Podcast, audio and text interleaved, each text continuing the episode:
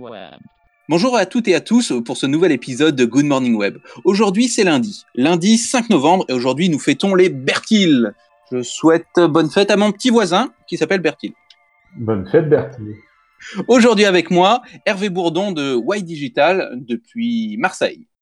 Hello, hello Et moi-même, Alban Jamès de chez jardiforêt.com et je suis en Alsace. Alors aujourd'hui, Hervé, de quoi voulais-tu nous parler? Donc aujourd'hui, Tim Berners-Lee, euh, qui est donc un fondateur de Internet, dit qu'il faut saucissonner les GAFA. En fait, il parle de fragmenter les géants techno, comme certaines euh, sociétés américaines ont été fragmentées avec la, loi antitrust, etc. Et ça, euh, Alban, si tu veux nous en parler, c'est pour des raisons, j'allais dire, d'idéal par rapport à ce qui était le web auparavant. Oui, parce qu'en effet, euh, là, ça fait quelques années et, euh, ça commence à paraître de plus en plus clair. Internet est devenu de plus en plus, voilà, j'allais dire euh, mercantile, mais c'est aussi devenu un petit peu, euh, un petit peu chacun pour soi, puisque, euh, bah voilà, on, s'aperçoit que, que voilà, aujourd'hui, il y a plus personne qui crée de site internet comme on le faisait il y a, il y a 15-20 ans, euh, voilà, ju- juste pour s'amuser, juste pour, pour, euh, pour apprendre aux autres, et on, on prend, euh, enfin voilà, après aussi le web coûte de plus en plus cher. On, on voit l'exemple avec Wikipédia. Wikipédia, c'était euh, voilà, quand, quand on réfléchit, oui, c'est la première encyclopédie au monde, c'est le savoir de tout le monde. Maintenant, lorsqu'on se connecte sur Wikipédia, la première chose qu'on voit, c'est Wikipédia qui nous demande de l'argent pour survivre. Des Voilà. sous, des sous. Et d'ailleurs, Alban, ce qui est drôle, c'est que tu, tu fais le parallèle euh, avec nos activités euh, à chacun. Quand on bricole le web, on, on s'empresse de mettre un, un peu d'AdSense, alors qu'avant, on montait des petits sites sans, sans trop se prendre la tête sur cette question, non? Voilà, effectivement. Euh, Il y, a, y a quelques années, ben, tous tous les bricoleurs d'Internet ont lancé nos sites Internet. On n'avait pas idée de mettre de la publicité. Et pourtant, c'était un temps où les, euh, où les noms de domaine et l'hébergement étaient, euh, étaient bien plus chers que maintenant. Et aujourd'hui, bah, je, dois l'avouer, euh, je suis le premier à, euh, dès que je lance un petit site euh, comme ça pour m'amuser ou juste pour informer les gens, bah, je suis le premier à, mettre de l'AdSense ou à mettre des liens sponsorisés vers Amazon. Et voilà, je, Tu fais bien de mentionner quand même ce fossé qui existe, parce que là, on est en train de parler des, usages, mais il existe réellement un fossé dans les, dans les coûts. Euh, je parle même pas du moment où on avait un CD avec 50 heures pour se connecter à, AOL avec le doux son du modem, mais euh, il y a même pas 20 ans, il y a 15 ans, l'hébergement était encore euh, vraiment assez onéreux. On pouvait pas juste euh, sur un coup de tête monter un site. Oui, et moi je me souviens, mes, premiers sites, enfin rien que les noms de domaine. Euh, voilà, un nom de domaine c'était c'était 30 euros. Aujourd'hui, un nom de domaine en .com, en .fr, c'est 10 euros. Euh, à l'époque, hum, l'hébergement c'était 30 euros par mois quand quand fallait aller euh, quand fallait aller quémander auprès de ses parents. euh, ouais, on peut pas passer euh, 60 euros pour les deux prochains mois. Aujourd'hui, euh, moi quasiment tous mes sites tournent sur un même hébergement mutualisé chez OVH ça me coûte, si je dis pas de bêtises, 60 euros l'année avec en TTC, avec un ou deux noms de domaine derrière. Donc oui, aujourd'hui, ça coûte plus rien, mais pourtant tout le monde s'empresse de, de le monétiser. Et, oui, moi le premier.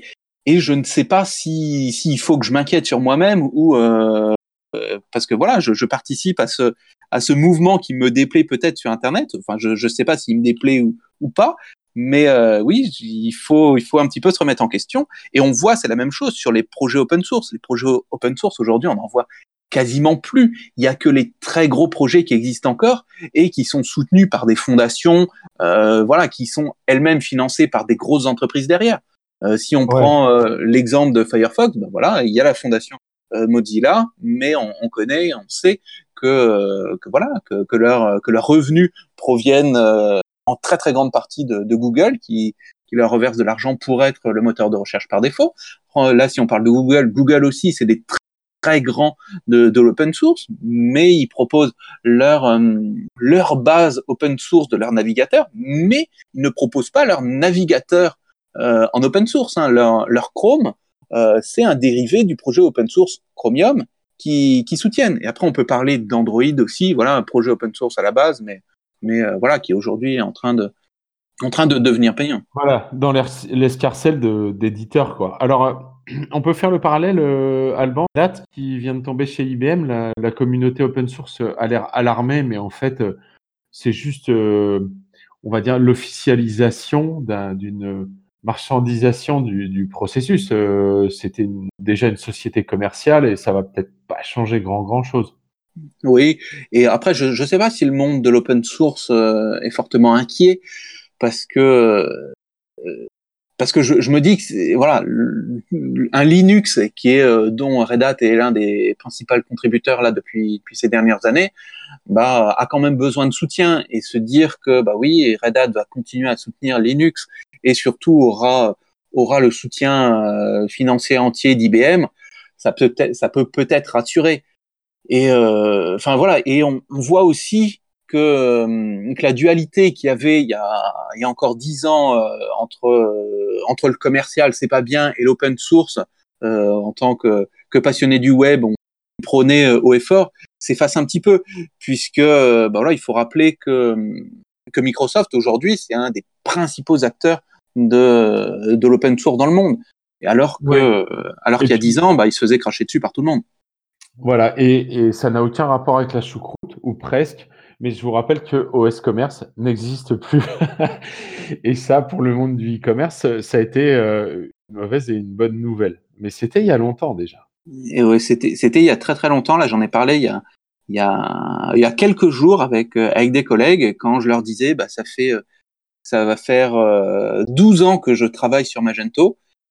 Et, et, beaucoup d'entre eux pensaient que Magento c'était le premier le premier euh, le premier CMS e-commerce et euh, j'ai rigolé, je leur ai dit non non à l'époque il y avait il y avait pire, il y avait pire, il y avait OS Commerce et, et donc voilà. Mais en effet, OS Commerce c'était aussi une une solution entièrement open source où il n'y avait pas de, de société derrière qui, qui finançait le, le développement. C'était vraiment euh, au bon vouloir de, des, des, contributeurs, alors que Magento est arrivé ben c'était déjà une société, c'était euh, c'était Varien derrière qui, euh, qui qui gérait tout le développement. Donc il faisait du l'open source commercial. Voilà, de l'open source commercial et, et c'est vraiment très très intéressant et, parfois surprenant de voir comment une, une communauté peut se mobiliser ou au contraire se démobiliser sur un, sur un produit. Ça, c'est quelque chose qui m'a toujours paru euh, extrêmement difficile à comprendre. Bah, après, là, si on parle, euh, si on, peut faire le parallèle exactement le même, euh, c'était sur les euh, sur les CMS de de blog. Euh, il y avait en, en France un, un grand, une grande dualité entre DotClear, qui était un, un gestionnaire de, de blog, mais c'était aussi un projet 100% open source avec uniquement des contributeurs particuliers qui, qui, qui travaillaient dessus et qui étaient en phase de WordPress, qui, qui elle est soutenue par une société derrière. Et ben voilà, quelques années plus tard, il n'en resta plus, qu'un, et, euh, et c'est WordPress. Ouais, c'est très intéressant et euh, aussi imprévisible. En ce qui concerne OS Commerce, ça a été quand même la surprise quand deux trois ans le, projet se délite comme ça et, et DotClear qui était très sérieux et, bien charpenté, beaucoup moins truffé de bugs, on va dire que, que WordPress, c'est pas toujours le meilleur qui gagne. Hein. Non, c'est c'est pas le meilleur qui gagne, mais euh, mais c'est celui qui est le plus financé. Et euh, donc voilà, on peut et dire que que la gratuité et euh, et la gentillesse et le et le partage bah, sur Internet, oui, c'est peut-être c'est peut-être du passé. C'est peut-être dommage. Peut du passé et on n'a pas euh, insisté, on, on va même pas creuser la question parce que Tim Berners-Lee euh, conclut euh, son, son, papier, son interview par euh, la question de la haine sur les réseaux sociaux. Mmh. Et ni toi, Alban, ni moi ne nous sentons vraiment touchés par le par son évocation à la fin. Il dit, je cite, si vous laissez tomber une goutte d'amour sur Twitter, elle semble s'affaiblir, mais si vous laissez tomber une goutte de haine, vous la verrez se propager avec beaucoup plus de vigueur. Et vous vous demanderez, est-ce que c'est à cause de la façon que Twitter en tant que média a été construit? Donc là, on revient au, monde des éditeurs. Et euh, je crois qu'il y a un domaine dans lequel un, éditeur euh, t'interpelle euh, quasiment quotidiennement, Alban, c'est Sigfox. Voilà. Moi, là, je voulais vous parler de, je vais pas vous dire l'actualité puisque c'est au contraire, je voulais parler de la non-actualité de Sigfox parce que Sigfox, une des rares euh, licornes françaises, on en a beaucoup entendu parler les, années précédentes. Euh, donc voilà, ils étaient dans dans, dans la vague euh, de l'internet des objets, de, de l'IoT, et là on n'en entend plus du tout parler. Pour ceux qui ne connaissent pas Sigfox, Sigfox c'est un opérateur euh, on va pas dire opérateur téléphonique puisqu'ils font pas de téléphone, mais c'est un opérateur de communication pour les objets connectés. Ils ont, ils ont créé de toutes pièces un réseau. C'est un réseau bas débit, oui, mais c'est un réseau à très haute portée pour pouvoir, euh, pour pouvoir véhiculer euh, jusque sur Internet des, euh, des informations venues d'objets connectés. Et donc voilà, c'est devenu des licornes, c'est devenu un, projet mondial. Ils sont, sont très bien financés, ils font de très belles choses. Hum, ils ont beaucoup communiqué et là maintenant on n'en entend plus du tout parler, malgré qui que voilà pour après les recherches qu'on a fait euh, avant cet enregistrement, on a vu qu'ils ont lancé des nouveaux produits euh, là fin octobre. Et c'est là où c'est intéressant puisqu'avant ils étaient dans le service et là ils vont lancer des produits. Donc euh, preuve peut-être que, que les gens qui créent des produits sur leur réseau bah, ne, ont arrêté ou ne faisaient peut-être pas les choses bien à leurs yeux. Et donc, on peut se demander, euh, voilà, que sont devenus euh, les objets connectés, que sont devenus euh, nos rêves il y a quelques années, où, euh, où justement on était tous plus que plus qu'enthousiastes en, en voulant connecter n'importe quoi. On voulait connecter nos portes, on voulait connecter nos interrupteurs, on voulait connecter nos canapés. Et euh, bah voilà, aujourd'hui, mis à part notre télé et notre téléphone, et pour ma part, mon thermostat, bah voilà, il y a, y a, assez peu de choses qui qui, qui sont connectées. Et, euh, et, pourtant, on est dans un monde de plus en plus connecté. Aujourd'hui, on, on peut, on en a déjà parlé, on peut demander euh, à Google ou à Amazon de répondre à des questions simplement en les interpellant dans notre dans notre salon. Mais euh, comme on l'a déjà dit ici à plusieurs reprises, on est encore déçu de des réponses apportées, de, de ce que les objets connectés nouvelle version euh, nous nous proposent. Et on, on est en, dans un entre-deux, c'est-à-dire que, que tout le bricolage gratuit qu'on pouvait faire et, et qu'on a fait avec nos anciens objets connectés euh, comme les Nabastag, on, on, en parlait avant l'enregistrement, bah aujourd'hui, c'est des choses qui marchent de moins en moins puisque les, les services sur Internet, ce sont leurs API, donc les, leurs systèmes pour s'y connecter et pour pouvoir interagir, se sont appauvris. Et les entreprises euh, comme Twitter, comme Instagram ont repris euh, en interne sur leur application perso à elles les, les fonctionnalités phares, donc on ne peut plus interagir. Et pourtant, euh, voilà, les, les, repreneurs, donc les Amazon Echo, les, les Google, les Google Home, Google Home. Bah, voilà, n'ont pas encore repris le relais et on est dans cet entre-deux que, que je trouve un peu dommage. Alors c'est marrant ce que tu dis parce qu'en Tim Berners-Lee, en fait, il, il, parle de l'autonomisation qui était supposée euh, se, se, faire de la part des utilisateurs d'Internet. Euh, Aujourd'hui, sans condescendance, on a quand même un Internet qui est utilisé en mode euh, télévisuel presque, avec euh, chacun qui regarde sa timeline et qui n'utilise pas le, enfin qui n'utilise le navigateur que pour cliquer sur des liens proposés dans le, le feed de news euh, Facebook. Bah là, c'est un petit peu pareil. On a Sigfox qui fait des autoroutes pour connecter des objets, mais en fait, euh, de manière autonome, nous, euh, bah, on met pas les mains dedans, quoi. On attend que les, gros, les Gafa nous nous propose éventuellement des objets à connecter. Ouais, mais parce qu'on nous a aussi un petit peu retiré les, les outils des mains, puisque euh, qui ne suis pas développeur, je suis, euh, voilà, on pourrait me qualifier de bricoleur du web, c'est-à-dire que oui, je maîtrise un petit peu le, le développement, mais euh, mais pas de là à faire des gros projets.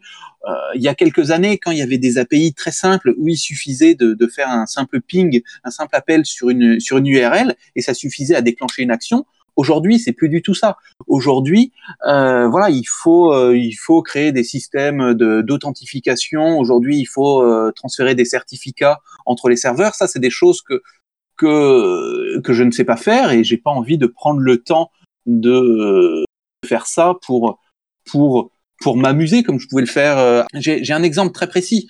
Euh, il y a quelques années, bah, je, je, parle encore de mon Nabastag. Donc le Nabastag, euh, pour ceux qui s'en souviennent, c'était ce lapin euh, connecté à Internet qui est sorti il y a il y a bientôt 15 ans, je, je crois.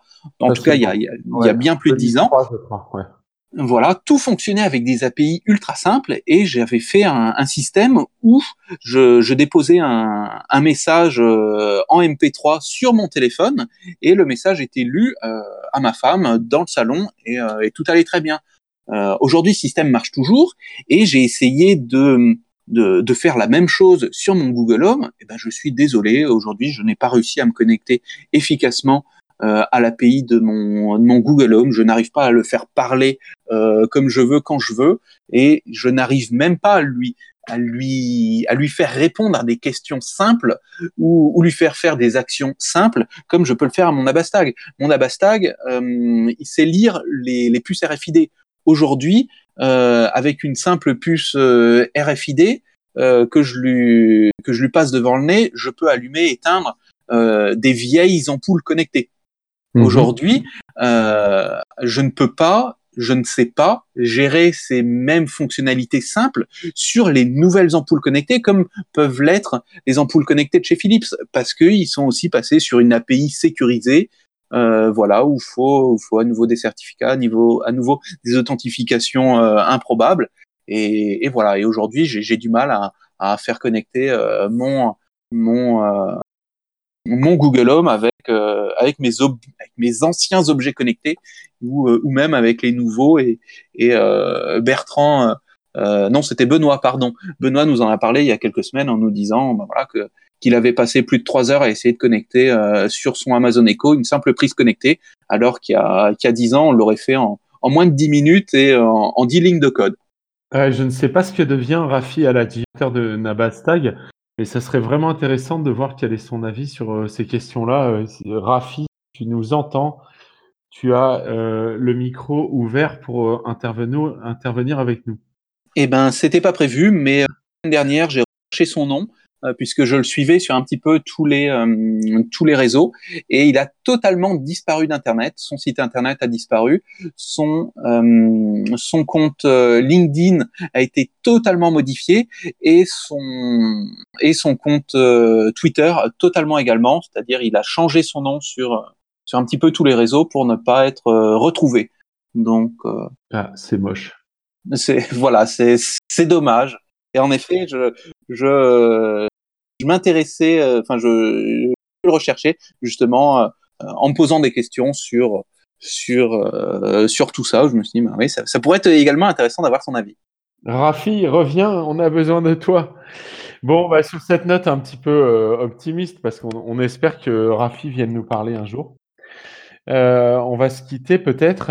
On n'a pas de message pour Tim Berners-Lee. il fait du bon travail et puis on, on espère qu'il il va permettre euh, au web de retrouver un esprit euh, pionnier qui t'a engagé des cohortes d'avocats pour saucissonner les, les gros du web qui exagèrent un peu quand même. Hein. Qui, qui nous pervertissent tous l'esprit puisque, puisque c'est sûrement à cause d'eux qu'on qu'on qu met de la publicité un peu partout, puisque pour ceux qui connaissent, quand on fait des sites internet euh, spécifiquement pour y diffuser de la publicité, on appelle ça des, des MFA, donc pour euh, Made for AdSense, mais ça marche aussi pour Made for Amazon, et on retrouve, on retrouve les deux premières lettres euh, des, des GAFA, Google et Amazon, dans, dans l'intitulé. Dans cette petite activité lucrative qui paye euh, l'argent de poche, Noël ou les belles voitures, ça dépend du niveau de jeu.